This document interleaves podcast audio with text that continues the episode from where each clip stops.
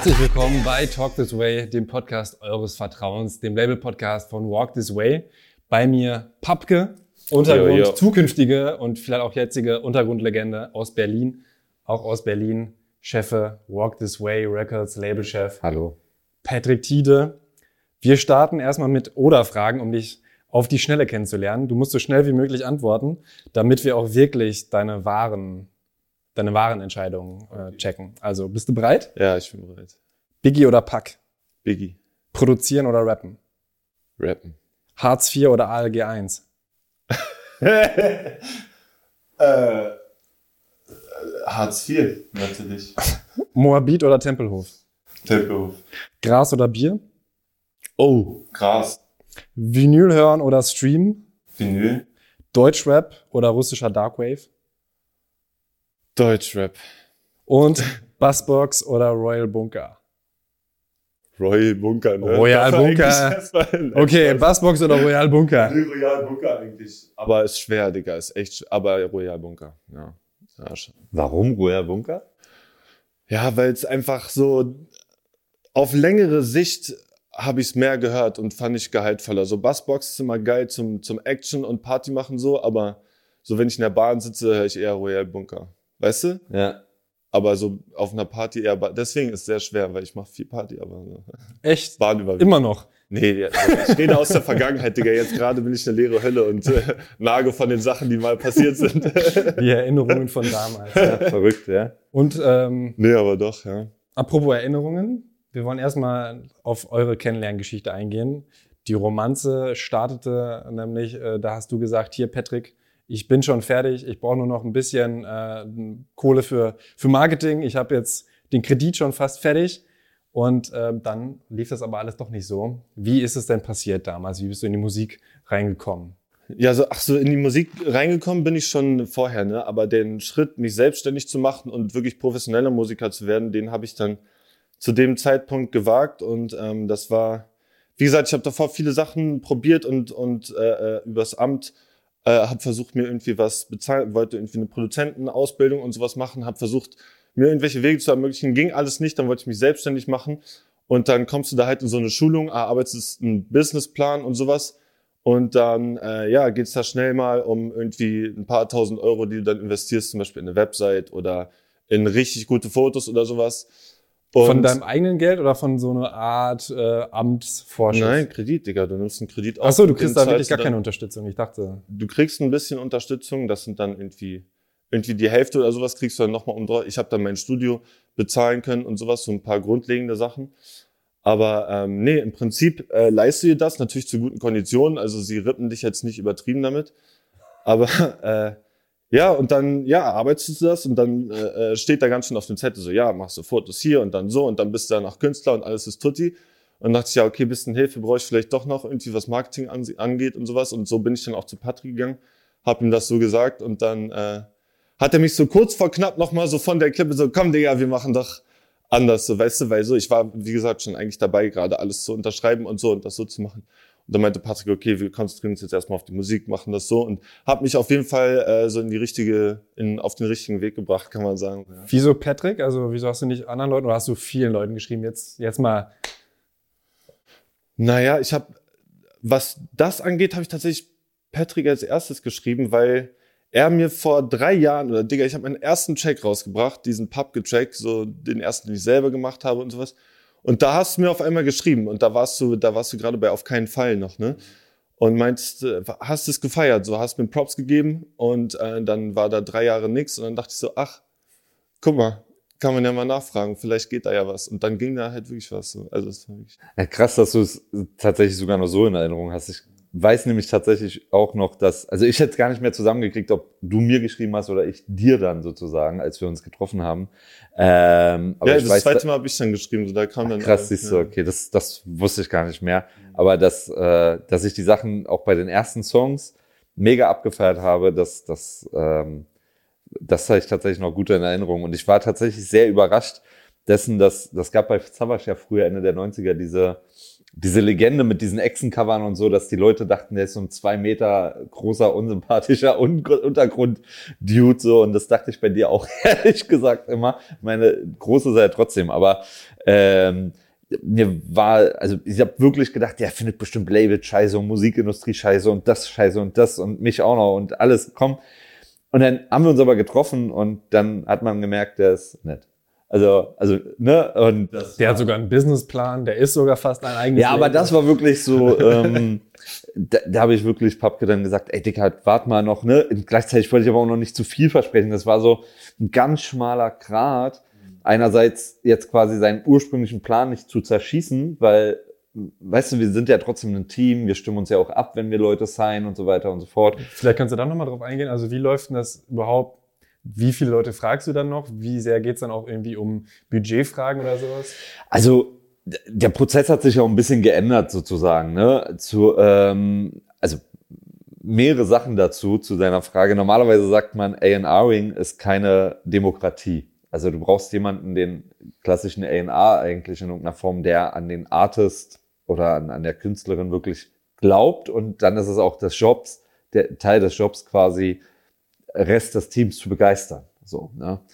ähm, bei uns ist es aber doch schon ein bisschen halbwegs demokratisch. Äh, zumindest, ich, ich bin dann schon das Team ein, ne, fragt dann bei uns Ben, ey, was glaubst du marketingseitig? Oder Baumgarten. genau, Ben Baumgarten. Ich frage aber auch Mirko marketingseitig, was sie glauben, wie sie es einschätzen. Und mittlerweile auch dann durch, durch die Rolle mit Chapter One spreche ich es auch mit meinen ganzen Kolleginnen ab. Also wir tauschen uns dann schon aus weil vielleicht gibt es ja auch Sachen, die ich nicht bedenke, sozusagen. Ne? Und, und vielleicht gibt es nochmal einen anderen Impuls. Und ähm, das binde ich dann aber in die Entscheidung mit ein, sozusagen. Und dann geht's ja eigentlich in die nächsten Prozesse, ähm, wie teuer würde so ein Deal werden. Ne? Also das eine ist so, wie geil findet man den Künstler oder die Künstlerin inhaltlich und von allem drum und dran. Und dann geht's ja dann schon auch ein bisschen um Zahlen, um den unromantischeren Teil sozusagen. Ne? Bevor wir äh, zu Pub gekommen, nochmal vielleicht dazu, wie entscheidest du, ähm, was bei Chapter One landet und was, was bei Walk This Way Records? Nach der Vertragsstruktur, relativ simpel. Also Ver Vertriebsthemen landen bei Chapter One, sozusagen. Ne? Aber alles, Vielleicht gehst du da nochmal, ich glaube, wenn Leute so das noch nie gehört haben, wissen sie auch nicht genau, was mit Vertriebsthemen okay. gemeint ist. Machen wir gleich im Schnellkurs sozusagen. Kurz, kurzer Deep Talk, glaube ich, weil ja. ich glaube, das ist ein spannendes Thema, wo sich Leute äh, fragen, wie funktioniert denn das? Ja, genau. Also äh, Vertriebsthemen, bevor ich darauf nochmal explizit eingehe und, und alles, was irgendwie mit ver nur vertrieblichen Themen zusammenhängt, ähm, geht zu Chapter One und klassische Label-Deals, sogenannte BIFs, Bandübernahmeverträge, gehen quasi zu Walk This Way. Ähm, BIFs, äh, lustiges Wort, äh, es gab auch noch KÜFs früher, aber KÜFs, Künstler-Exklusivverträge, ähm, äh, sozusagen, äh, die gibt's aber fast gar nicht mehr. Ähm, sogenannte BIFs ähm, sagen eigentlich aus, der Künstler kriegt ein Budget, Dafür muss er das sogenannte Band erstellen, das Master, beziehungsweise das Original Recording, wenn wir uns politisch ganz korrekt ausdrücken wollen, sozusagen. Ähm, dafür, von dem Budget muss er das machen und übergibt das quasi, das Band, an das Label. Ähm, und dann fängt das Label an, damit zu arbeiten, ähm, macht Marketing, Promo und so weiter und so fort. Das klingt alles sehr ähm, statisch, das ist überhaupt nicht statisch, das ist ein dauerdurchgehender Prozess, das kann Papke wahrscheinlich dann auch nochmal aus seiner Erfahrung gleich im Nachgang erläutern, wie es für ihn vielleicht so war oder wie dieser Prozess für ihn so äh, stattgefunden hat. Und beim, ähm, der Unterschied ist sozusagen beim, beim BÜF im Vergleich zum Vertrieb, du hast erstmal vermeintlich weniger prozentualen Anteil an den Einnahmen, hast aber auch keine Ausgaben großartig weiter. Marketingkosten, Promokosten und so weiter und so fort landen beim Label. Ähm, wie gesagt, du kriegst einmal Geld, um Musik zu produzieren. Wenn dabei was übrig bleibt, kannst du irgendwas damit machen. So musst du auch nicht zurückzahlen. Und ähm, dann geht's ab dafür. Beim Vertriebsziel kehrt sich's um. Du hast einen großen Anteil des Kuchen, hast aber auch die komplette Verantwortung, musst wirklich alles komplett selber finanzieren und musst auch alles können und wissen, mhm. sozusagen. Ne? Da geht's wirklich, ey, relativ simpel, da gehören ein paar Sachen mehr dazu, aber wenn wir im Schnelldurchlauf das machen, das wäre sonst eine eigene Podcast-Folge, ja. ehrlich gesagt. Ähm, Im Schnelldurchlauf ist es wirklich so, ähm, der Vertrieb sorgt eigentlich dafür, dass quasi die Musik und, und den Inhalt, den du bekommst, überall verfügbar ist. Da gehört ein bisschen mehr dazu, das klingt ist sonst zu simpel heruntergebrochen und ich würde ehrlich gesagt jedem Kollegen und jeder Kollegin äh, nicht gerecht werden, mhm. ähm, weil dann weil es schon mehr ist. Aber ja, das hoffentlich beantwortet deine Frage, lieber Tobias. Ich denke doch. Und wie war es dann für dich? Also du hast ja dann wahrscheinlich vorher gedacht, okay, ich mache jetzt alles independent und hole mir dann für diesen einen Service eben Marketing, dass das, was ich da Geiles produziert habe, an die Leute kommt, hole ich mir noch jemanden dazu. Ähm, aber dann quasi auch diesen Kompromiss einzugehen, ich gebe jetzt sozusagen dieses Master ab oder so. Also wie war das dann für dich? Ach, das ist an sich überhaupt gar kein Kompromiss, weil erstmal diese, diese Vorstellung davon, was eigentlich die, was die eigentliche Arbeit ist, die gibt's ja eigentlich gar nicht. Du hast ja nur so eine, beziehungsweise ich hatte nur so eine Wunschvorstellung davon, was ich gerne hätte und habe auch vorher, wie gesagt, ich habe auch vorher viel äh, Musik schon gemacht und wäre aber auch vorher noch nicht wirklich bereit gewesen, glaube Also das war deswegen irgendwie genau der richtige Zeitpunkt auch, ähm, dass ich dann erst zu Walk This Way gekommen bin, so weil, ja, wie gesagt, du hast sehr, sehr viele Sachen, die du sonst halt mit deinen Kumpels machst und die dann entweder nicht passieren oder nicht auf die Weise passieren, dass sie für dich, ähm, dass sie gut sind einfach, dass sie mithalten können mit dem Rest und so, weißt du, und deswegen war das für mich nicht so, dass ich Kompromisse einge, eingegangen bin, sondern für mich war das so, dicker, endlich habe ich jemanden, mit dem ich richtig arbeiten kann. So. Und deswegen war das für mich einfach so ein Next Level. Was hast du da zum Beispiel konkret gelernt jetzt durch die Labelarbeit? Ihr habt euch dann wahrscheinlich ja mehrmals getroffen, bis es dann wirklich final war, okay, wir arbeiten jetzt zusammen was ich da gelernt habe in der Zeit, wo ich gewartet habe? Nee, nee, Quatsch. Ich wollte nur äh, kurz nachfragen, ob ihr euch mehrmals getroffen habt. Ja. ja, ja. Und ähm, was hab, hast du dann ab da, also als es dann klar war, okay, wir haben jetzt vielleicht auch gemeinsames Release-Datum wahrscheinlich, weil, okay, das Album kommt am 26. November ist es, glaube ich, gewesen, ne, raus. Mhm. Und ähm, wir arbeiten jetzt darauf hin. Wie war dann der Prozess für dich? Naja, ist schwer zu sagen. Also in dieser Zeit, bevor das irgendwie klar war, das war sowieso die allerfinsterste Zeit, ne? Als so nicht ganz klar war, so, ob das jetzt was wird, beziehungsweise als einfach noch nicht unterschrieben war, man hat es auch noch niemandem gesagt, man will ja nicht vorher irgendwie das irgendwas machen oder sowas so. Und dann ist die ganze, das war die allerfinsterste Zeit. Und als ich dann unterschrieben habe und dann irgendwie klar war, okay, ich habe jetzt auch mein Studio, dann hatte ich das erste Mal auch in meinem Leben einfach einen Raum, wo ich wirklich immer hin konnte und immer so, wie ich wollte. Musik machen konnte. Das ist ein mieses, das hört sich zwar so blöd an, aber es ist so ein krasses Privileg, einfach laut machen zu können, wann du willst. Ähm, und deswegen, da hat sich dann, das hat sich dann einfach so wie, einfach so wie, so richtig angefühlt, wie Arbeit so. Und deswegen ist das dann so, manchmal habe ich da gesessen und dachte mir so, krass, das ist jetzt gerade die Zeit, an die ich mich dann später zurück, jetzt gerade schreibe ich diesen Text, weil du machst das alles so und das passiert so und denkst so, ah ja, mache ich, mach ich das und machst das und dann kommt das irgendwie alles so zusammen und du gibst die Mühe, aber, aber am Ende sitzt du ja nicht und denkst du, ja, man, jetzt schreibe ich gerade den sechsten Check für mein Album Berlin Cotton. Das habe ich jetzt gerade unterschrieben von einem halben Jahr. Weißt du so, es ist so voll Film alles und danach sitzt du dann hier so wie jetzt zum Beispiel und denkst, ja, krass, so war das irgendwie, ne? Aber so in dem Moment freut man sich eigentlich nur, dass man, dass man gut arbeiten kann und ist in dem Film und macht weiter so. Alles ein Tunnel, ne? Finde ja. ich. Also das ist aber auch, ich weiß gar nicht, wie es euch beiden da geht, aber ich finde das fast auch eine Herausforderung in unserer aktuellen Zeit, ohne jetzt zu deep zu werden. So, man ist die ganze Zeit eigentlich nur immer dabei in einem Tunnel. Man schafft es gar nicht, gefühlt mal innezuhalten und zurückzublicken und auch diese Momente vielleicht so zu genießen. Ne? Also das war ja dann auch so, Vertrag war unterschrieben, dann ging es eiskalt an, an die Mucke so, sozusagen. Also eiskalt klingt emotionslos. Mit Emotionen ging es ähm, an, die, an die Mucke und dann hast du ja, glaube ich, auch äh, deutlich mehr Songs gemacht und gehabt, als die, die dann auf der Platte gelandet sind. So.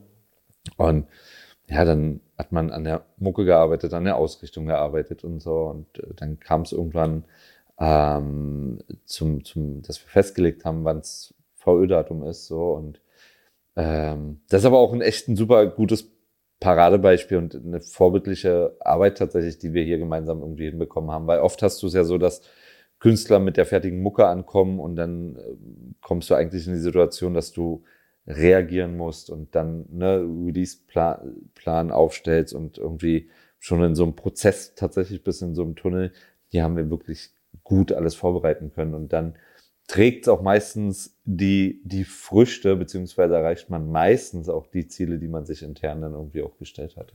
Wobei es ja schon erstmal so geklungen hat, dass du quasi die Mucke ja fertig hattest. Also bist du dann doch nochmal Ich habe nochmal komplett neu gemacht, Dicker. Also, Alles. weil, ja, Dicker, weil so, ich habe vorher guck mal, ich habe dann unterschrieben, Digga, und habe dann auch, was auch nicht zu verachten ist, ist die Zeit, die man auf einmal dafür investieren kann, ne? Weil ich habe einerseits den Raum, aber andererseits auch den ganzen Tag Zeit. So, ich habe kein, ich habe alle, alles, was ich vorher irgendwie gemacht habe, so äh, äh irgendwie auf Eis gelegt, habe dann wirklich nochmal Harz angemeldet und habe dann wirklich einfach die ganze Zeit nur Mucke gemacht und nichts anderes. Und da wieder auch gesagt, dass dieser Tunnel, jetzt versucht man, jetzt ist das einfach umgekehrt, sonst versucht man irgendwie mal so ein bisschen äh, äh, mehr in den Tunnel reinzukommen, sich nicht immer so ablenken zu lassen. So. Und mittlerweile ist es dann so, dass man irgendwie darauf wartet, dass man sich mal ablenken lassen kann. So.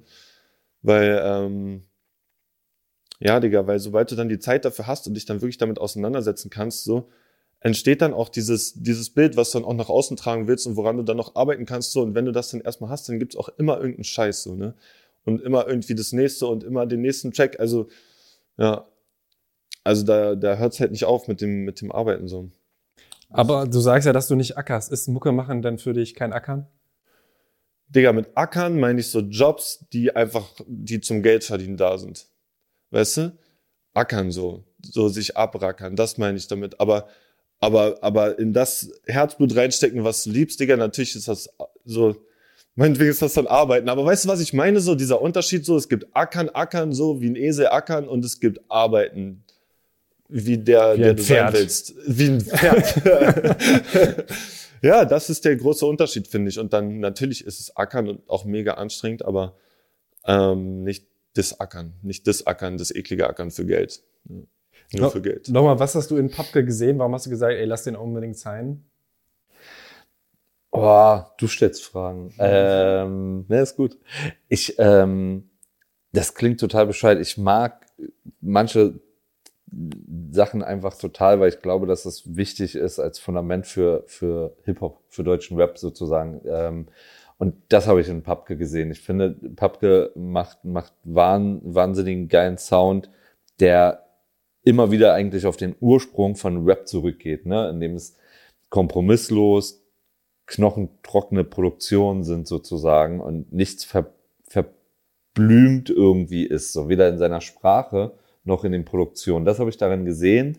So, ähm, ey, ob man damit jetzt mal irgendwie sechsfach Platin geben kann, sei mal dahingestellt. Das muss es aber, glaube ich, auch gar nicht so. Weißt du, also ich würde mich total freuen für Papko und auch für alle anderen so, ne? Und für das gesamte Team. Aber ich glaube, es geht in erster Linie darum, wirklich gute, dope Mucke zu machen und damit das Maximum zu erreichen, was man erreichen kann. So. Und ähm, da kann man dann auch wieder, wenn man mal nur über Zahlen reden mag, da, da ist ja auch viel Potenzial da, sozusagen. Das muss man halt aufbauen. Ne? Aber in erster Linie ging es mir wirklich per se um die Musik, Kultur und um die Emotion. Das klingt sehr romantisch, aber das ist es aber auch in dem Fall leider. Und ich bin tatsächlich froh. Wirklich, ich bin tatsächlich froh, dass ähm, dass dass wir das auch machen und uns auch einfach leisten wollen und leisten können äh, das zu tun. So, ähm, ich finde das auch wichtig. So, ja? Also, ja. Du hast aber einen interessanten Weg, finde ich, weil du dir erstmal aus Prinzip gesagt hast, ich werde kein Künstler. Auch weil du irgendwie im näheren Umfeld Leute gesehen hast, die eben ähm, irgendwie auf Bühnen stehen und damit jetzt nicht gut vorankamen. Und deswegen hast du eigentlich nach allen möglichen Ach, Wegen nee, gesucht erstmal? Nee, jetzt, es ging nicht darum, dass man da nicht gut vorangekommen ist. So, es geht einfach darum, dass so, dass für mich in meinem Kopf war immer in der Jugend, dass du, wenn du selbstständig bist, dann hast du erstmal, bist du ziemlich unglücklich und hast zweitens sehr wenig Geld. So, das war einfach für mich so der Selbst, der, der, der, der, das Beispiel eines Selbstständigen, so, ne? Und das hat sich dann halt so ein bisschen, so ein bisschen umgekehrt, so mit der Zeit. Aber ich habe halt viele, ja, halt auch viele Leute so in der, in der ganzen Künstlerbranche gesehen und auch, wie gesagt, auf Bühnen und sowas und so, weißt du, und auch im Comedy-Bereich und sowas. Einfach Leute, die so kaputt sind und die einfach, ja, Digga, für mich war das immer so ein sehr zweischneidiges Schwert, vor dem ich mich immer so ein bisschen gefürchtet habe, beziehungsweise vor dem ich immer gesagt habe, okay, bevor ich zulasse, dass ich in die Richtung also bevor, bevor die Möglichkeit besteht, dass ich in irgendeine Richtung abrutsche, mache ich erstmal ein bisschen Kohle, damit einfach, damit ich die Sicherheit habe, damit meine Mama die Sicherheit hat, so. Und dann kann ich gucken. Weißt du, das war so, deswegen war für mich so selbstständig, heißt broke und du darfst erstmal nicht so broke sein, so.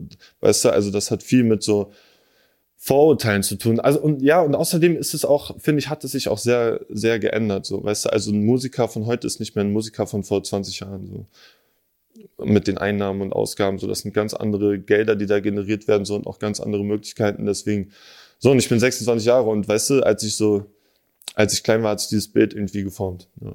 Aber bereust du das, dass du da so lange Überhaupt gebraucht nicht. hast? Oder? Nee, man, überhaupt nicht, weil ich habe dadurch so viele andere Sachen ausprobiert, ähm, die ich sonst nicht gemacht hätte. Hätte ich von Anfang an gesagt, ja, Mann, ich bin voll der Künstler hier und so, dann würde ich vielleicht in zehn Jahren da stehen und mir, und mir sagen, äh, ja, vielleicht hättest du doch mal was anderes gemacht, vielleicht doch mal irgendwie auf, auf so. Digga, ich habe alles ausprobiert, was ich mir, was ich mir in meinem Kopf vorgenommen habe und habe mich dann, als ich alles gesehen habe, auf eine Sache fixiert und ziehe die jetzt durch, mein Leben lang. Das habe ich mir jetzt vorgenommen so und das bleibt jetzt auch so. Und das kann ich auch für mich nur sagen, weil ich alle anderen Möglichkeiten so ausgeschlossen habe so.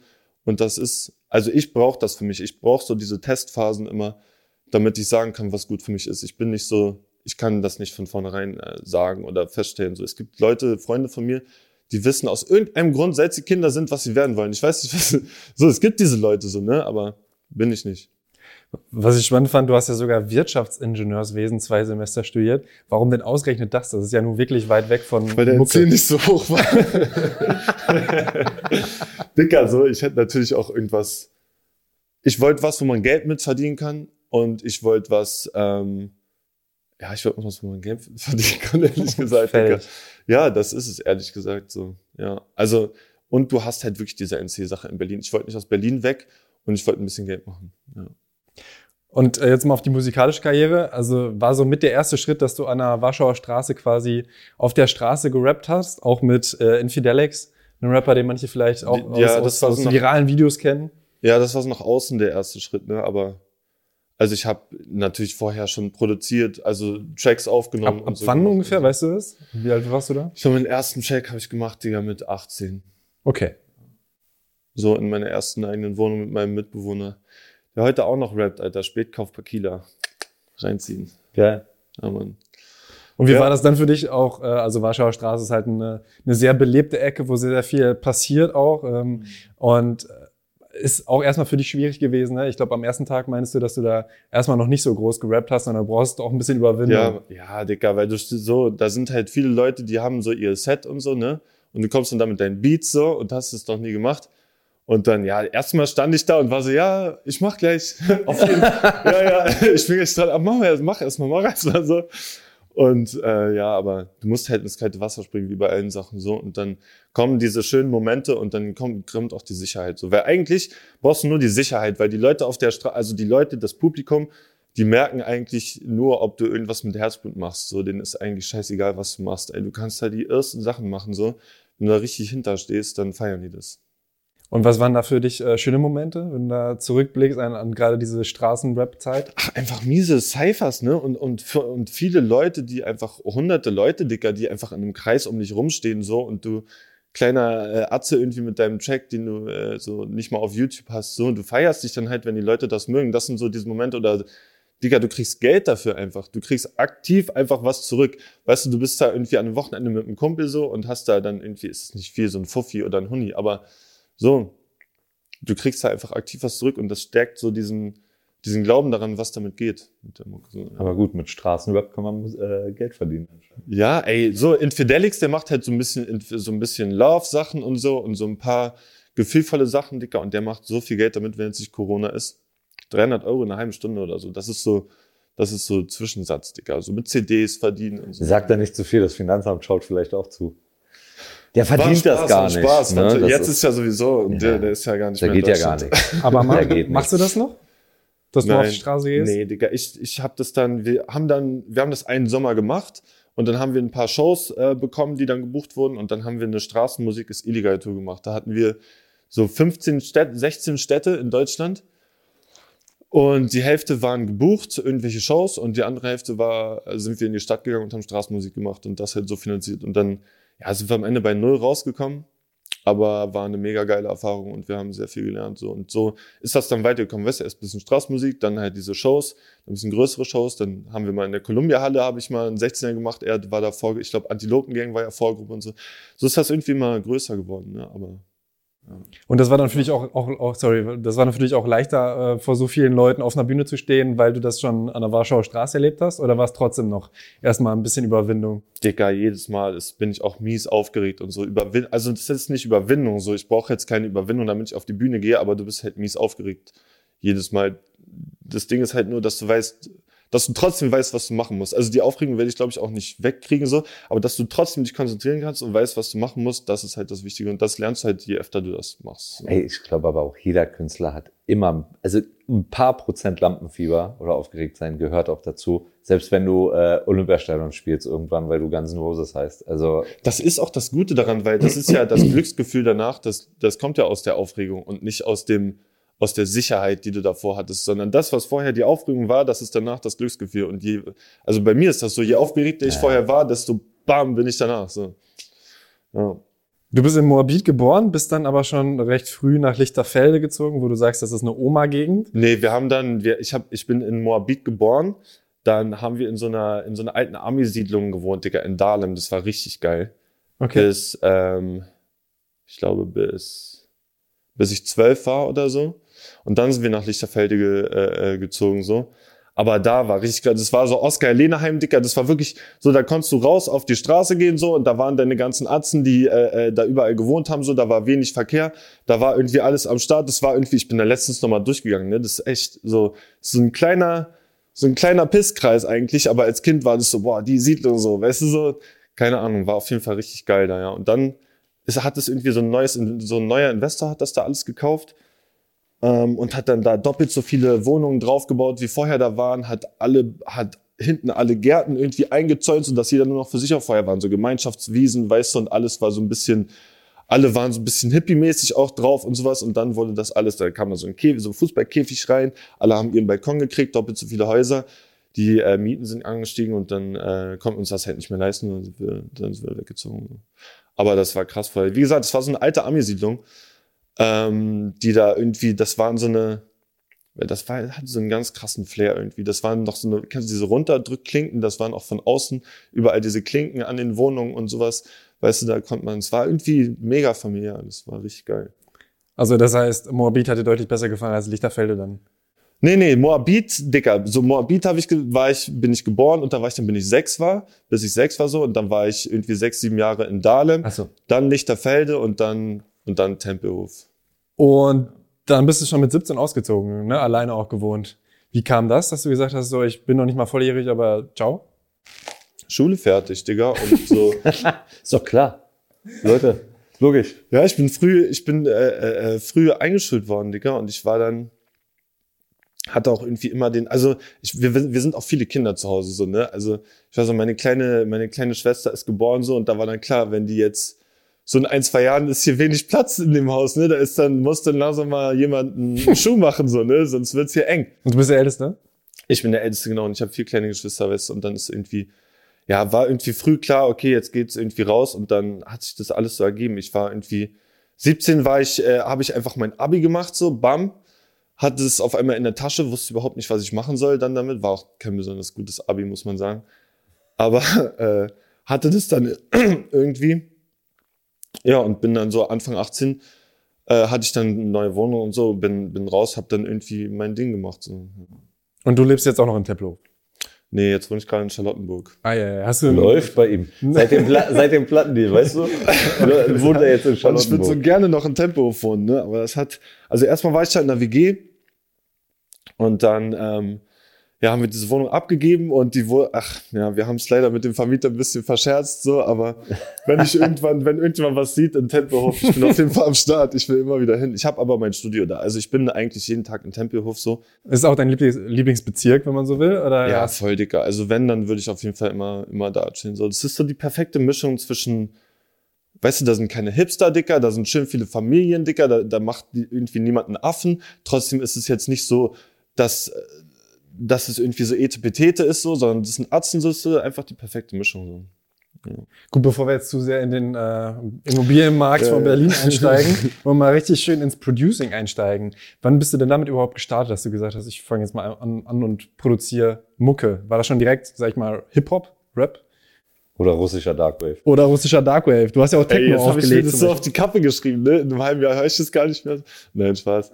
Kriegst du ganz viele CDs so. Nein, voll, nee, ach, das werde ich immer ein bisschen hören, das war ein Spaß. Aber nee, ich habe, Digga, von seit Anfang haben wir uns eigentlich selber produziert, weil einfach keine andere Möglichkeit da war. Also ich hab- bin so ein, zwei Mal in Jugendhäuser gegangen und das war immer richtiger Krampf so. Und dann ähm, haben wir uns einfach einen Mic geholt und haben es selber gemacht. Digga, ich habe so habe so eine Holzbox mit einem Kumpel gebaut, die war so groß, so und die war unten offen. Und dann habe ich diese Holzbox auf den Schrank gestellt und die hat dann so, also hier ist so der Schrank gewesen, dann hier guckte so die Holzbox, dann habe ich hier das Mikro drunter gestellt so, und dann hast du dich da reingestellt und dann hast du mit Audacity aufgenommen so. Aber das liebe ich, ne? Diese Kreativität, A, wenn du wenig Budget hast und vielleicht auch noch gar nicht so viel Ahnung, Ja. so irgendwie. Wir haben damals beim ersten Studio von, von, von mir sozusagen, äh, ich habe einen äh, Eckkleiderschrank gekauft bei Domenes, weiß ich noch, der war relativ günstig, 150 Euro gekostet oder was. So. Und, äh, und günstiger konntest du keine Booth bauen und habe quasi den Innenraum ausgehöhlt. So. Und dann war das ein richtiger Raum in Raum, war ein Booth sozusagen. Und das war super. Dann hatte ich Schaumstoffmatten, ne? Und dann hat man das irgendwie alles total eigentlich absurd, aber das war super. Also Aber ähm, das ist auch ich heutzutage noch eine gute Alternative so, ne? Also wenn man jetzt irgendwie nicht besonders viel Geld hat, so ist es eigentlich immer geil, sein Mikro einfach in den Kleiderschrank zu stellen, anstatt irgendwie in einem in dem Raum jetzt hier zum Beispiel. Ja. Warum was hast du denn gegen den Raum? Ach, einfach, weil so, du hast halt so, du brauchst einfach viel Fläche, Ja, viel, ja. viel, wo der Sound einfach hin kann. So, du brauchst vor allen Dingen die Ecken so ein bisschen geschützt. Die sind jetzt zum Beispiel, so, da wird, da wird einfach der Sound wieder zurückkommen. So, weißt du, wenn jetzt da überall Kleider hängen würden, so, Ja. weißt du, Drake hat doch sein eines Album, hat er doch im Hotel äh, äh, unter einer Matratze aufgenommen, also unter einer Decke, Dicker. Die Matratze aufgestellt, Decke über den Kopf, Dicker, und so, Platin-Album, gib ihm. Ja. Voll, man braucht da eigentlich gerade auch in der heutigen Zeit gar nicht mehr so extrem viel. Ne? ja, genau, so, du brauchst halt ein krasses Mixing. Aber sag mal, wenn, weil du, äh, weil du ja auch schon meintest, dass du ähm, angefangen hast quasi zu produzieren, weil, weil es keinen so richtig gab. Hast du das Gefühl, du, das war der größte Kompromiss, den man musikalisch damit eingehen musste, oder war es der geringste Kompromiss, weil du genau das machen konntest, was du, was du wolltest, sozusagen? Naja, ich habe ich hab ja vorher immer auf YouTube Beats aufgenommen, immer auf diese 90er East Coast ähm, ähm, Beats so und die habe ich dann irgendwann versucht halt nachzumachen so ne und dann hat man vielleicht hier und da mal irgendjemanden kennengelernt, der das auch ein bisschen gemacht hat so, aber man hat halt immer versucht so das irgendwie daran zu kommen, was man selber halt feiert so ne und dann haben wir halt viel so Oldschool gehört und viel so New York Stuff und dann habe ich auch viel auch von Rap, Rap-Sachen gesampelt und sowas, ne? Und einfach so irgendwoher, Dicker, die Sachen genommen, Dicker, und die Drums, weißt du, weil so, dann samplest du halt das Drum und die Drum und die Hi-Hat einfach von dem Track, den du feierst, Dicker, so, ne? Warum nicht, Dicker? Das haben die früher auch gemacht. Da gab's eine Drummaschine irgendwo so und dann gab's so, dann gab's so die, weißt du, dann hatte irgendwie jeder diese vorgefertigten Hi-Hats so und dann kam einer mal auf die Idee, okay, ich kann jetzt einfach von irgendeinem Track die Hi-Hat nehmen so und dann habe ich eine andere als diese Stock-Hi-Hats, die alle haben und alle waren so, puh, Dicker, was geht ab? So neues Ding in Amerika, so weißt du, und so ist ja, so entsteht einfach Hip-Hop, Dicker. Du nimmst ja einfach mit deinem Broken Mitteln, was du brauchst und machst dann da was Neues raus. So. War das auch ein Punkt, äh, dass er dich so ein bisschen, sag ich mal, an dich erinnert hat, als du als, auch als Producer gestartet hast? Nee, überhaupt gar nicht, witzigerweise. Also, nee, gar nicht, war überhaupt kein Punkt. So. Ich fand das eher im Nachgang, das war mir, als wir die anfänglichen Gespräche hatten, auch gar nicht bewusst, dass Papke sich selber produziert. Also das äh, kam dann erst später und das fand ich dann umso cooler auf jeden Fall, ne, weil ich selbst auch ähm, einige Ami-Acts wahnsinnig äh, geil finde, die, wenn sie rappen und sich selbst produzieren, egal ob es jetzt David Banner ist oder Was oder so, ähm, weil ich dann doch schon immer das Gefühl habe, dass die halt eigentlich kompromissloser sind in dem, was sie dann tun. So, ähm, deswegen, das kam aber später. Nee, erinnert hat's mich jetzt an, an, an mich da gar nicht, ehrlich gesagt. Es war auch gar nicht die, Inter also so bin ich auch gar nicht zu dir gekommen. Ich bin ja eigentlich an den Start gekommen mit ein paar Tracks, die waren schon auf Beats von anderen Leuten so. Achso. Und ähm, dann habe ich mir gedacht, so, ich mache jetzt dieses Album und habe die ganze Zeit Beats gesucht so, und habe aber nicht so diesen, diesen einen Stil gefunden, so, den ich halt irgendwie haben wollte. Und dann dachte ich, habe ich halt auch immer so mein Licht so ein bisschen unter meinen Chef gestellt und, und war dann so, ja, Digga, so meine Beats sind jetzt nicht, sind zwar okay, aber sind jetzt nicht wirklich geil, so weißt du. Und dann so habe ich halt mehr versucht, da rauszuholen, so bis ich die dann irgendwie geil fand und irgendwie dachte, okay, da kann man jetzt was mitmachen. So, aber das ist dann auch so gekommen, weißt du, irgendwie so, ja, okay, ich finde das jetzt nicht, Digga, dann versuche ich das irgendwie, dann versuche ich das irgendwie selber hinzubekommen, weil das ist ja, weiß ich, wenn das Album gehört, ist ja so viel so, viele Einflüsse aus verschiedenen Musikrichtungen, so, die man, wenn man sie weiß, erkennt so, aber wenn nicht, dann ist das einfach, ja, habe ich da irgendwie so, so meinen mein Pinsel so drauf gemacht. Nenn mal Beispiele, außer jetzt den russischen Darkwave, den wir jetzt schon ein paar Mal Ich habe mir gerade verkn ich hab verkniffen mit dem russischen Darkwave. Ach, Digga, so beim, beim äh, äh, Crackhouse Flow zum Beispiel. So, da sind, da sind Techno-Elemente drin und, und Techno-Synthesizer. Oder du hast ähm, bei dem, du hast bei dem Track Taucheranzug zum Beispiel, da sind Drill-Elemente drin und hast, du hast so einen ganz bestimmten, ich habe einen ganz bestimmten Synthesizer da benutzt, so der auch auf zwei Tracks vertreten ist, nämlich auf dem Taucheranzug und auf dem danach auf dem 4 Uhr. Der einfach so, das sind so, das sind einfach so Elemente, so, wenn du die kennst, dann, dann ordnest du dem eigentlich so einen bestimmten Musikstil zu. Und wenn du die dann halt nimmst und die woanders reinpackst, dann, dann, ja, so, das ist im Prinzip das, das Prozedere. So, man versucht halt, sich viel von irgendwelchen Sachen zu nehmen und daraus was Eigenes zu schaffen. Und du sagst in einem Interview, ähm, dass wenn man die Grundtechniken im Producing kennt, dass man eigentlich mit allem Programm irgendwie produzieren kann. Vielleicht kannst du noch mal kurz, vielleicht nicht auf alle, aber was sind denn so die größten Grundtechniken des Producing für dich? Also, wichtig ist, dass du trennst, was sind deine Höhen, Mitten, deine Tiefen. So, du hast, du hast bestimmte Samples, die gehen wahrscheinlich deine Melodie, die geht wahrscheinlich von ziemlich viel Höhen und Mitten ein bisschen in den Bassbereich. Und dann hast du deine Drums, die sehr viel Bass sind. Und dann hast du alles, was Percussion ist, irgendwie so dazwischen und, und Höhen und so. Es ist einfach wichtig, dass das getrennt ist, dass du weißt, okay, du hast jetzt hier meine Kick, die ist, da ist jetzt keine hohe Frequenz, die da nebenbei noch irgendwie rumstört. So, also wirklich ganz grundlegende Sachen, weil du hast eine Hi-Hat, die ist. Du hast jetzt keinen Bass, keine Bassfrequenz, die da jetzt mit reinkommt. So, das ist erstmal so ein Ding, du schneidest das alles weg, damit du das, damit du das klar trennen kannst. Dann musst du dir überlegen, okay, wie will ich Raum schaffen? Das mache ich mit einem Hall. Wie soll sich mein Hall anhören? Soll der gestochen scharf sein? Soll der dumpf sein? Wie soll sich das, was will ich irgendwie, will ich, soll sich das so aushören, als wenn ich irgendwo im Ghetto chille und es ist eine miese Untergrundproduktion oder irgendwo in einer, in einer, in einer, in einer Kirche und das soll sich sehr schön und elegant anhören, so. Du musst halt überlegen, wie sich dein Sound anhören will und dann, und dann kommst du da eigentlich hin. Und dann musst du halt gucken, dass du natürlich gibt's halt so Kompressoren und sowas, weißt du, und ja, tausend Sachen, die du irgendwie machen kannst, damit sich das noch, noch fetter anhört. Aber im Prinzip mache ich ja auch, also im Prinzip baue ich ja nur das Grundgerüst und, und, und mache das so, dass nichts stört, weißt du, aber zum Mixen gebe ich es ja dann auch ab, so weißt du. Ich, ich mache halt, ich, ich mache es halt so, dass im Prinzip man nur noch verfeinern muss. So. Und das sind halt, wie gesagt, so Sachen, dass ich halt ja, ich mache irgendwie die Frequenzen weg, mache ein bisschen Hall drauf, mache ein bisschen Kompressor drauf. Das heißt, du hast, du hast ein bisschen kompakter die, die ganzen Sounds und du kannst verschiedene, du kannst verschiedene Elemente nehmen und gegeneinander abstimmen. Du kannst zum Beispiel gucken, dass du jetzt, wenn du eine Melodie hast, die so rumwabert und dann eine Kick, die immer dazwischen kommt, so, dann kannst du gucken, dass immer, wenn dieser, dieser Schlag kommt, das Sample so ein bisschen leiser wird, dass die Kick mehr drückt. Weißt du, was ich meine? Es gibt so kleine Sachen, die dann, die dann das ausmachen, so, aber. Krass. Ja, das klingt auf jeden Fall schon so ja musiktheoretisch, hätte ich jetzt gar nicht erwartet. Ach, Digga, wenn du jetzt mit einem Musiktheoretiker das erklärt, ja, ja, klar. aber war trotzdem schon, fand ich jetzt auch tiefer, als man jetzt eigentlich, als das die Frage, als, also, na, die Antwort hätte ich jetzt gar nicht so, so tief da erwartet. Ja, aber das, das sind so Aber kannst du noch so eine Snare machen, weil dann kann man aus all den Geräuschen, die du hier gemacht hast, können wir vielleicht, äh, weißt du, können Leute, die den Podcast hören, okay, daraus so eine richtig geile Snare, Digga, die musst du so muss die kommen, Digga. Ja, siehst du?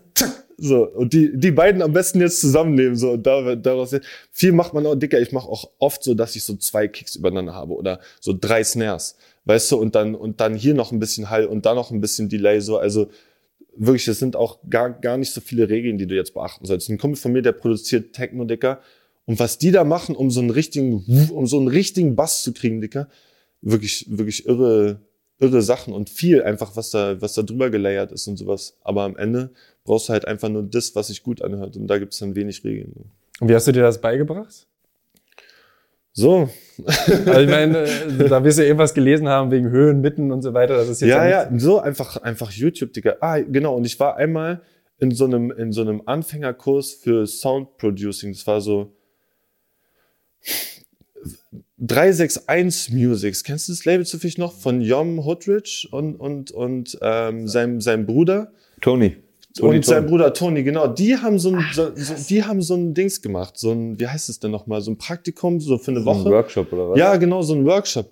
Und da in dem Studio und mit noch ein paar Kollegen, von denen habe ich auch so ein paar Hast du noch Grunddinge- Kontakt mit denen? Ja, ja, auf jeden Fall. Geil, grüß mal Toni ganz lieb. Ja, ich habe mit ich mal- Toni ganz früher, ach herrlich, ähm, im To Be Club gearbeitet. Äh, da ich, ich sollte Promo machen. Es ist wirklich Ewigkeiten her. Da war ich äh, zwölfeinhalb oder so und er war wahrscheinlich 14.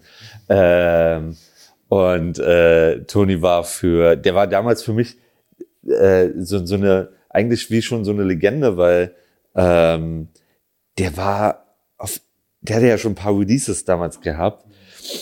Ich weiß gar nicht, wann es war, 2004 oder so. Ähm, und ja, da haben wir im 2B gearbeitet. Ich weiß gar nicht, was Toni machen sollte.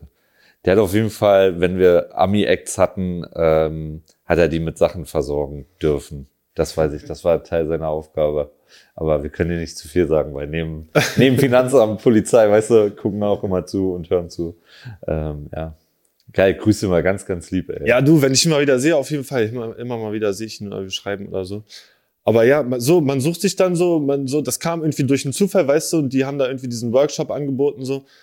Und ähm, dann sucht man sich halt so seine Sachen, aber im Prinzip ist alles so Tutorials oder irgendwie so selber. Da muss man aber sagen, da ist die heutige Zeit echt dankbar. Ich will gar nicht Voll. jetzt wie so ein, eben direkt mal gesagt, da war ich zwölfeinhalb, ich will jetzt ja nicht wie ein 84-Jähriger wirken, aber heutzutage machst du halt YouTube an und guckst dir die Tutorials Ja, ja. und kriegst eigentlich das Programm super simpel schnell erklärt oder, oder, ne, und, oder wie man dann halt produziert.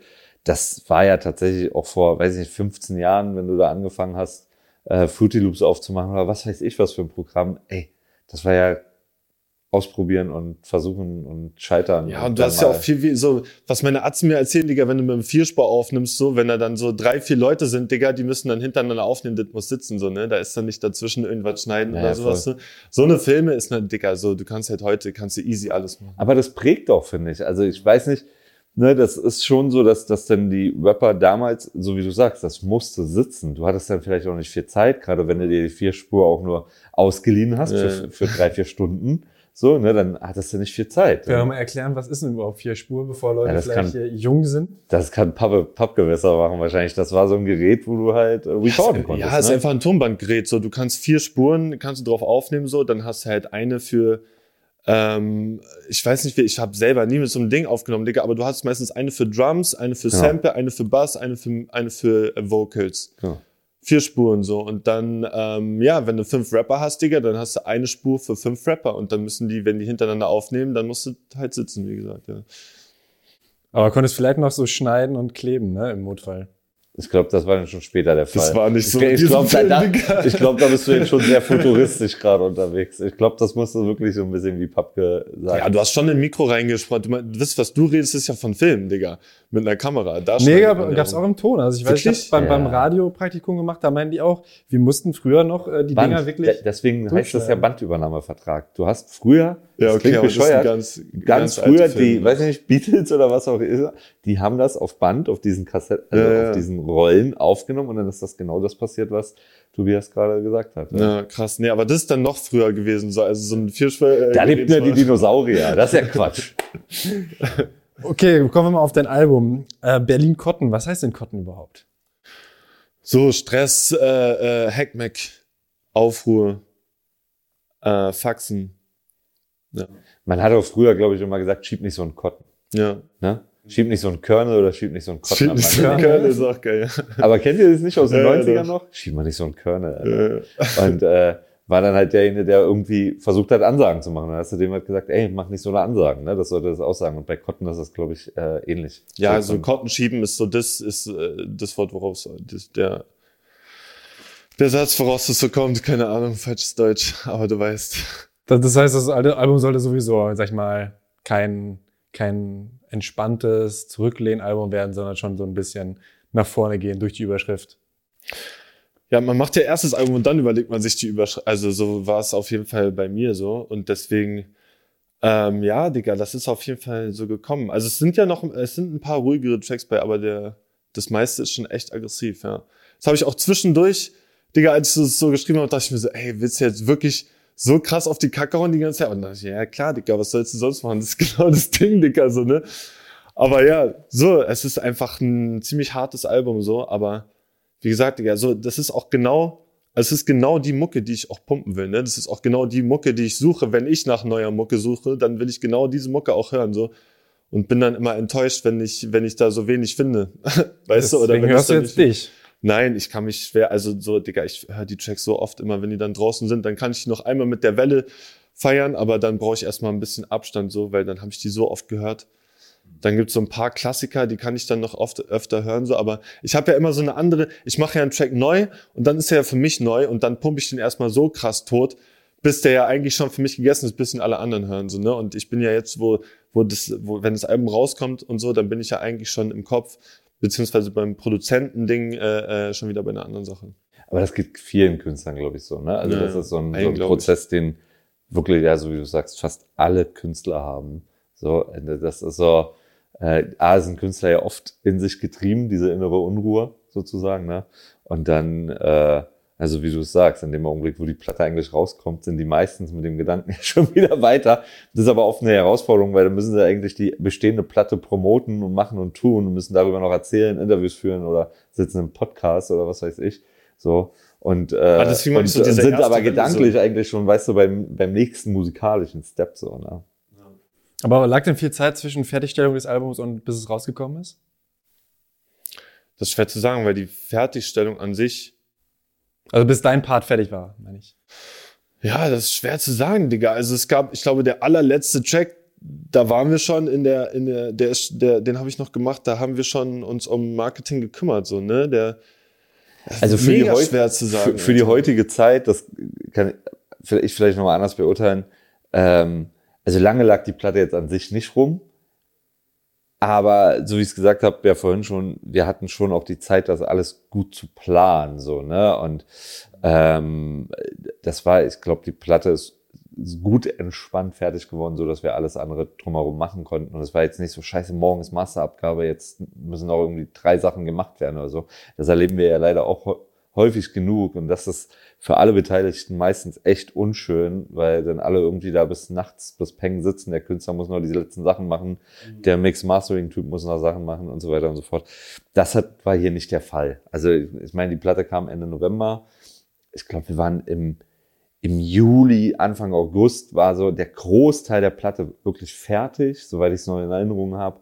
So, und dann war wahrscheinlich Ende August, September sind nochmal die letzten Feinschliffe gewesen und dann ging es ja auch schon in die, wir haben ja ein Vinyl gemacht, so, ne? Vinylpressung braucht ja dann immer nochmal zwei Tage mehr als, als, als wenn du es nur beim Streaming irgendwie hochjagst. So, ne?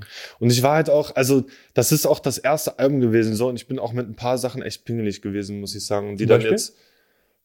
So, ich habe zum Beispiel äh, beim Mixing eigentlich auch die ganze Zeit dabei gesessen, so, ne? Und ja, also keine Ahnung, es ist schwer zu sagen. Es, ich habe ich hab jetzt so ein ganz bestimmtes Bild von diesem Sound im Kopf gehabt, so. Und deswegen ähm, habe ich dann auch das erste Mal, ich habe das ja bei Obese mixen lassen so. Und das war auch eine mega gute Sache so, aber damit man erstmal auf den Trichter kommt, braucht man erstmal eine bestimmte Zeit, damit er überhaupt weiß, was du findest, was sich gut anhört, weil der mixt so viele Sachen für so viele Leute, Dicker, und so viele Leute haben ein anderes Verständnis davon, was sie wollen oder nicht. Da geht's dann darum, wie soll sich einfach meine, wie soll sich meine Adlibs anhören, so.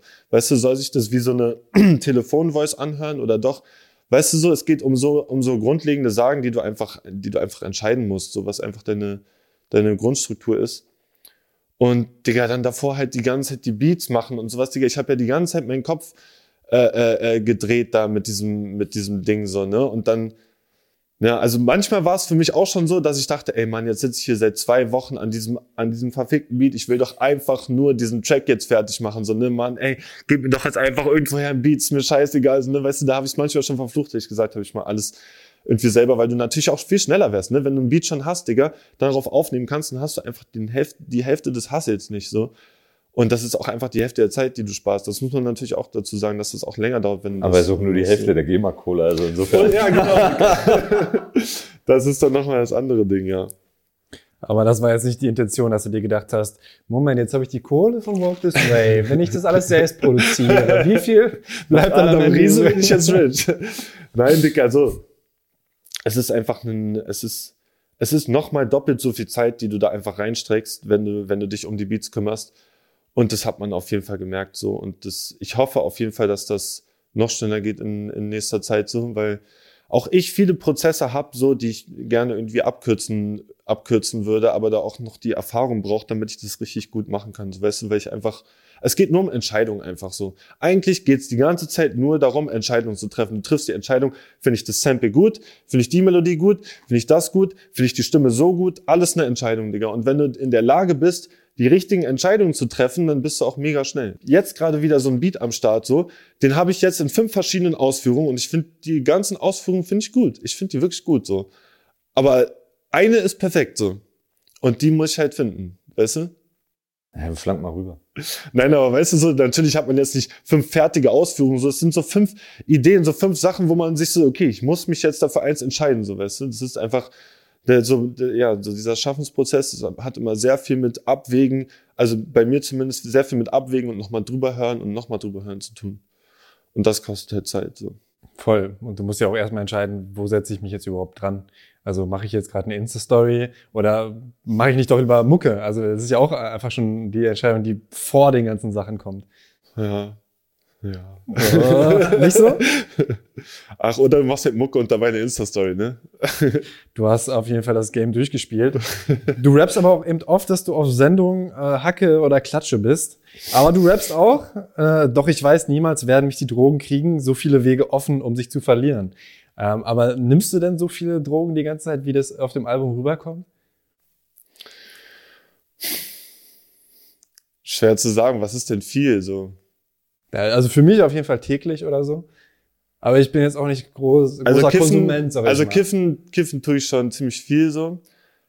Ähm, ich habe mich eigentlich seit das Album angefangen hat von allen anderen, sogar vom Alkohol ziemlich krass losgesagt so, weil mich das einfach, weil mich diese zwei Tage danach immer so krass aufhalten so ne, weil ich zwar schon gerne, ich gebe mir schon gerne und mache auch gerne Party und und treffe ich gerne mit Freunden so, aber irgendwann dicker ist einfach so dieser Punkt, dieser Punkt erreicht, wo du denkst, so, ich kann mich jetzt nicht wieder zwei Tage rauswerfen lassen aus meinem Grind, Dicker, nur weil ich jetzt mich einmal abgeschossen habe. Das sind zwei Tage, die du einfach verlierst. Das ist so eine, fast auch schon eine wirtschaftliche Entscheidung, so, ja, weil du einfach so, wenn ich am Freitag und Samstag mich richtig abschieße, dann bin ich Sonntag, Montag, Dienstag, äh, äh, mache ich keine gute Mucke, so.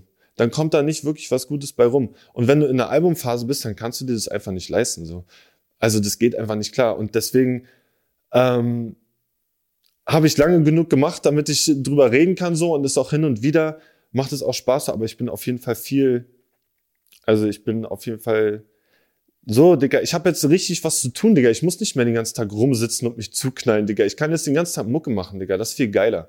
Weißt du, das ist einfach was anderes so. Und dann ist es natürlich geil, sich hin und wieder mal mit seinen Freunden zu treffen und irgendwas zu machen, Digga. Aber die meisten Leute, also ich denke, die meisten Leute nehmen Drogen, Digga, also nehmen so richtig diese abschießen Drogen, weil sie halt, weil sie halt nichts Besseres und so blöd es klingt, nichts Besseres zu tun haben so. Ich meine, es kann für dich das Beste auf der Welt sein, dich abzuschießen so, aber dann vielleicht nur, weil du noch nichts Besseres gefunden hast so. Also mit dieser, mit dieser, mit dieser Intention, diese Mucke so doll zu machen, ist das für mich irgendwie so ein bisschen weggegangen. Das ist doch auf jeden Fall schon mal ein sehr bildungsauftragsmäßiges Zitat, sage ich mal. Nimm keine Drogen, mach Musik. Aber was du auch oft thematisierst, ist, äh, dass du Schwarz-Chrom dabei hast, dass ihr die, äh, also ein Zitat ist zum Beispiel, wir malen Wände schwarz-chrom, Papa war ein Rolling Stone, doch wir wurden draußen, äh, doch wir wurden draußen alte Schule von der Crew erzogen. Ähm, also gerade Graffiti spielt da eine große Rolle. Ähm, was fa- fasziniert dich denn am Malen? Graffiti ist so der Ursprung, so der Ursprung für mich von diesem ganzen Hip-Hop-Gefühl, Dicker. Weißt du, da war noch, da war am Anfang nicht Rappen, sondern da war Graffiti. Und Rappen ist dann, wie gesagt, so mit 18 oder so, ähm, so richtig in den Fokus gekommen. Aber vorher war das auf jeden Fall, weiß ich, so mit 12 oder so habe ich angefangen, so mit Graffiti, so. Ja, und das, es geht, ja, es geht viel um dieses Lebensgefühl. Weißt du, es geht jetzt nicht darum, dass du beziehungsweise in meinen Texten geht es jetzt nicht darum, dass ich erzähle, wie krass viele Bilder ich gemalt habe oder wie krass aktiv ich die ganze Zeit bin, so, sondern es geht eigentlich eher darum, dass du, dass du dir klar machst, so was dieses Leben, dass das, was das für ein Teil dieses Lebens ist, Dicker. Weißt du, weil ich meine, selbst wenn du jetzt ein, du kannst, du kannst Graffiti-Sprüher haben, Digga, die sind seit Jahren nicht aktiv und die machen den ganzen Tag nichts anderes als Graffiti. Die reden den ganzen Tag über Graffiti, die malen den ganzen Tag, die hängen mit Leuten rum, die Graffiti machen und die halt, haben am besten noch einen Graffiti-Shop, den sie selber betreiben, so weißt du, obwohl die selber nicht springen, ist das so, so, du hast einfach so diese, du hast im Graffiti einfach eine krasse Jugendkultur ähm, und eine krasse, eine krasse Intensität vom Leben, weißt du? Das ist, das ist das, was mich da eigentlich so krass fasziniert hat. So, dass du, vor allen Dingen, Dicker, guck mal, malen ist ja eigentlich was, guck mal, du hast die härtesten Motherfucker rumrennen auf der Straße, Dicker, so eine Ochsen, die machen dich weg für das kleinste Ding. Und dann mal die so richtig geile kleine Schnörkel, Dicker, und so kleine, und so Sachen, Dicker, und so schöne Sachen und farbenfroh, Dicker, und gehen da drin auf. Das, dieser Gegensatz, Dicker, der ist so krass. Der ist so krass. Und es ist aber auch nur, weil es irgendwie illegal ist, so, ne? Also ich meine, Wäre das alles nicht illegal, dann wäre das eine ganz andere Kultur. Ja, das ist ein großer Bestandteil davon. So. Und auch dieses, also ich meine, als Kind machst du ja bestimmte Sachen auch vielleicht, du setzt dich ja nicht als, als, als Zwölfjähriger hin und sagst, boah, ich werde jetzt der miese Künstler, sondern du hast Bock, was kaputt zu machen, so. Das ist die Intention eigentlich. Du hast Bock, deinen Frust rauszulassen, du hast Bock, irgendwas, so, du hast Bock auf Action, so. Ja. Hast du da Lieblingsartists? Ja, viele, viele, viele, Dicker, aber. Hau mal ein paar raus. Oder hast du aus Berlin jetzt? Gerne aus Berlin, aber auch gerne andere natürlich. Also aus Berlin, Mann, Digga, es gibt so viele, ne? Also im Prinzip bin ich schon sehr bei diesem alten Oldschool New York-Style so und, und feier die Leute, die das irgendwie ein bisschen fabrizieren. Ähm, jetzt nicht so dieser neue Anti-Style so. Also ich bin auf jeden Fall schon eher der klassische Typ, was, was Graffiti angeht so. Aber keine Ahnung, Dicker. Ich bin zum Beispiel früher, Dicker, bin ich immer mit der S1 gefahren, ja. Und da war QB, war früher richtig am Start. Das waren so, das waren, ähm, Prinz Porno war da früher zum Beispiel drin. Da hat man dann die, guck mal, so, du bist früher, Dicker, bist du durch Berlin gefahren, hast du einfach Prinz Porno und Smexer gehört, Dicker, wie sie einfach von Berlin rappen, dann hast du deren Bilder auf der Line gesehen, Dicker, dann bist du zum WSX zum Schlachtensee gefahren, hast du mit deinen Arzten gechillt, Digga, und dann weiß ich noch, Digga, wir waren da so als richtig kleine, als richtig kleine Jungs und dann kam Skim vorbei, Digga, äh, äh, der da irgendwie, weißt du, der war für uns King, Digga. Diese Szene, du hast dann auch wirklich, du bist so krass da drin fokussiert, dass die Leute, die was erreicht haben da drin, das sind für dich die Kings, Kings, Kings, egal was die im normalen Leben sind, so, ne, das sind die Typen so. Und dann Dicker, ich weiß noch, der hat uns Bier, äh, äh, äh, Bier holen äh, äh, geschickt, so, und wir waren so, pff, Dicker, so, wir sind so wieder gekommen mit den Tüten, so, wir sind fürs Bier gegangen, wir waren die Kings, Dicker, so, weißt du, das war so, Dicker, dieses, so, du erlebst das einfach hautnah, du siehst diese Leute, du siehst, was die erreicht haben, du findest, du machst Action, Digga, du triffst auch tausend Leute, Digga, tausend Crews, Digga, die irgendwas machen, das ist so, das ist halt diese, das ist so diese Welt, Digga, und wer mich da jetzt besonders geprägt hat, ist wirklich schwer zu sagen, Dicker. Ja, also wie gesagt, ich würde auf jeden Fall viele, viele vergessen, Dicker, keine Ahnung. Aber es ist wirklich so, es geht eigentlich wirklich, es habt ja auch mit Taggen angefangen, so, ne? Geht viel so um dieses Lebensgefühl und um, und um deine Atzen und mit denen du unterwegs bist. So. Interessierst du dich dann aber auch automatisch gleich für Kunst? Also weiß ich nicht, ja, wenn voll. so die alten Graffiti-Sprühe aus den 70ern, 80ern quasi heutzutage ja eher Künstler sind. Voll, Digga, voll. Also ich gehe auch gerne mal mit meiner Mutter ins Museum so und stehe dann stundenlang irgendwo, irgendwo vor diesen Gemälden und sie ist genervt, so, weil sie, weil sie weitergehen will. Aber so, selbst da hast du ja diesen Bruch, den du gerade bei Graffiti-Künstlern gesagt hast. Ja, Digga. Ja, ich bin auf jeden Fall sehr, sehr affin, was Kunst angeht, Digga, und bin da eigentlich, äh, äh, streckt da immer gerne meine Fühler in alle Richtungen aus und bin da auch immer sehr fasziniert von Sachen. Also wie gesagt, ich kann echt durch so ich kann durch irgendwelche, irgendwelche Galerien gehen und bin dann so, ja, ich kann da so in meinem Kopf irgendwelche Sachen spinnen, Digga. Ich kann wirklich ewig mir dieses, mir diese Bilder angucken, so, und dann irgendwelche Hintergrundinformationen, so, irgendwie hat es immer für mich so ein, so ein Zauber, so, weißt du, und auch so bei so einem krassen Graffiti, Digga. Was standen wir früher vor Graffitis stundenlang, Digga, und haben uns die reingezogen, Digga, einfach um das zu checken, so. Und wir haben es nicht gecheckt, Digga, so. Wir haben es nicht gecheckt einfach, weil es so Stark. krass war, Digga, so einfach krass. Das ist mega faszinierend einfach so und und genau vor deiner Nase so, ne? Also ich meine, ich laufe den ganzen Tag durch die Stadt und fahre mit der S-Bahn und ziehe mir den ganzen Tag Graffiti rein, Digga. Überall sind Graffiti. Und die Leute sitzen da immer so auf ihrem Smartphone, Digga, gucken sich die ganzen interessanten Sachen an, Digga. Dabei ist die ganze Stadt voll, Digga, mit Action. So. Nimmt den Leuten die Smartphones weg. Wahrscheinlich Aber ich fand das ein schönes Sinnbild gerade. Also Voll. Das, äh, hat er ja recht, ne? Man ist die ganze Zeit eigentlich dabei bei Instagram und Co. nach irgendwelchen Highlights zu suchen und gerade, ich meine, wir haben hier natürlich das Glück, dass wir in Berlin leben, so, ne? Ich meine, es mag jetzt auf irgendeinem anderen kleineren Ort ja, genau. äh, anders sein, so, aber ähm, so wie du sagst, hier guckst du raus, egal ob es beim Autofahren ist oder S-Bahn und äh, die Action ist eigentlich. Ja. Das ist krass, Digga. Ja. In Berlin ist einfach nur Action so und da kannst du dich einfach, wenn du ein kleiner Junge bist, so kannst dich eigentlich nur reinstürzen so und dann gehört das halt alles dazu, Digga. Hip-Hop, Graffiti, so. Ja. Breaken hast du nicht gemacht? nee, Digga, irgendwie, also das war so eine Generation vor mir, die haben das noch gemacht, so. Bei mir war das nie Thema irgendwie so, gar nicht. Einfach gar nicht, Digga. Gut, ich würde jetzt zu den letzten Fragen auch kommen. Ja. Ähm, und zwar ähm, Release. Wie hast du den Tag erlebt, an dem das Album dann endlich rausgekommen ist?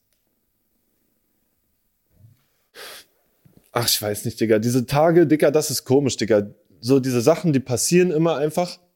Und während sie passieren, ja, Digga, während sie passieren, kommt dir das alles so, so richtig normal vor, Digga. Und so ein, zwei Tage danach, wenn du es gecheckt hast, Digga, dann kannst du das richtig feiern, so. Aber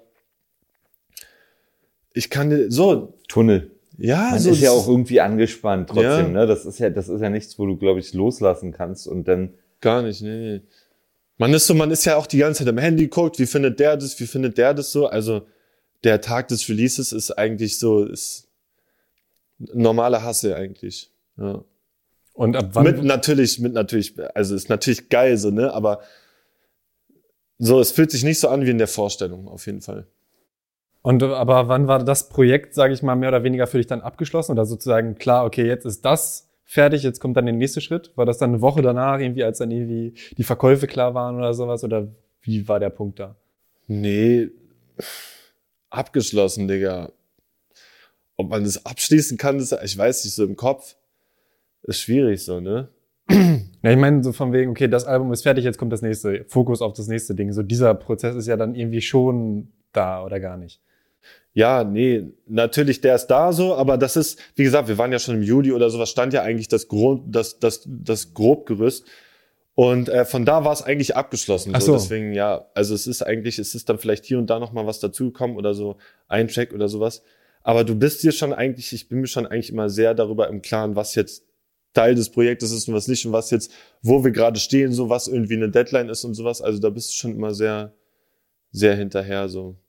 Da ist jetzt nicht so, oh, okay, jetzt ist der ein, weißt du, ich, ich weiß so, was dein Gedanke ist, aber es gibt nicht diesen einen Tag, wo man dann sagt, okay, so, jetzt sind alle Bücher zu, Album ist draußen, ich kann mich hinsetzen, fertig aus, lasse mich in Ruhe. So, das ist, den, diesen einen Tag, den gibt's nicht. Deswegen kommt das auch so schleichend mit dieser Erkenntnis. Okay. Und es war jetzt auch nicht für dich so irgendwie so, shit, jetzt äh, wieder alles auf Null, jetzt fange ich wieder von vorne an, weil du eh permanent Songs aufnimmst und produzierst und quasi das dann so nebenbei passiert. Wieder auf Null geht. Also ich habe ja so viel gelernt, Dicker. Also ich bin ja die ganze Zeit, ich lerne ja die ganze Zeit weiter. Also auf Null werde ich ja niemals wieder kommen. Nee, ich meine eher von, von diesem Punkt, ähm, das Album ist dann bei 100, also du versuchst ja von 0% auf 100% so. des Prozesses sozusagen. Und dieses Album ist dann ja fertig und jetzt startest du wieder bei Null eines Albums, um dann wieder so weit zu kommen, dass das nächste Album ja, fertig ach, ist. Ne? Ach, das sind alles so. Ja, Wobei man Problem. da ja sagen muss, wir sind ja noch gar nicht am nächsten Album dran. Ne? Also wir wollen ja Berlin Cotton noch weiter leben lassen sozusagen. Ich finde das auch in der heutigen Zeit immer schwer. Ne? Da machen die Leute so ein Album, das ist so wie so ein Fastfood-Burger eigentlich. Weißt du, dann wird so ein Album hingeschissen, drauf, egal, aber es kommt so raus und dann guckt man, dass man ganz schnell das nächste Fastfood-Gericht zu sich nimmt. Ne? Und keiner nimmt sich ja dann auch wirklich mal die Mühe, oder macht sich die Mühe, ähm, so ein Album auch mal länger arbeiten zu lassen, sozusagen, und leben zu lassen, atmen zu lassen, so. Ähm, da, da kommt jetzt bald nochmal eine neue Version von Berlin Cotton raus, so Berlin, Berlin Cotton raus und ähm, Berlin Cotton. Genau. Und ähm, und ich glaube erst dann hat wahrscheinlich Papke das, oh, okay, jetzt ist Berlin Cotton irgendwann mal dann als als Albumzeit irgendwie abgeschlossen und dann äh, muss er wieder von vorne anfangen, so ne, aber Insofern sind wir da ja auch noch voll drin im Prozess. Ja, und das ist natürlich auch durch die, durch, durch Corona, Dicker, ist es auch irgendwie voll komisch, weil du hast ja viel weniger, du hast viel weniger von, also ich hatte noch nicht einen Live-Auftritt, wo jetzt irgendwie jemand äh, aktiv zu mir gekommen ist und gesagt hat, yo, den check, finde ich todesgeil oder da bin ich ausgerastet oder jemand, der rumschreit. Du hast ja wirklich nur Nachrichten, Dicker, Voll. und Streams so. Und es fühlt sich da so, das fühlt sich nicht so endgültig an wie nach so einem krassen Auftritt, wo du dann einfach eine Resonanz, wo du dich dann auch verausgabt hast. So. Ist halt auch nicht so greifbar, ne? Ja, also voll. ein Kommentar wahrscheinlich bei Instagram oder bei YouTube ist halt nicht dasselbe, als wenn Genau. du nach einem Auftritt noch am Merchandise-Stand äh, stehst so und die Leute ein Foto mit dir machen wollen. Aber lass uns, ich bin echt froh, dass wir die ganze Zeit dieses, dieses C-Wort nicht benutzen Ja, ja. mussten und nicht über diese Situation geredet haben. So. Ähm, also lass uns da, lass das wegpacken, ne? dieses dunkle Kapitel in der Menschheit, Mann. Ja, deswegen, also man ist da, ähm, man, man, das kommt auf jeden Fall so mit der Zeit und das ist auch, hat auch viel mit Resonanz der anderen Leute dann zu tun und wie, und wie die das aufnehmen, wie du es dann selber siehst, so doof das dann klingt so, aber irgendwie, äh, ja, je mehr Leute das gehört haben, irgendwie, desto, desto anderer siehst du es dann, das ist ganz komisch. So. Abschließend würde ich dann nur noch fragen, was wünschst du dir denn für 2021? Ohne das C-Wort zu benutzen. Gesundheit und Weltfrieden, Digga. So. Das ist ein schönes Schlusswort. Ey, unterschreibe ich. Voll gut. Gut. Endlich mal ein bisschen Gesundheit, ein bisschen Weltfrieden würde auch reichen. So ein bisschen, bisschen von allem wäre gut. Und viel Kunst.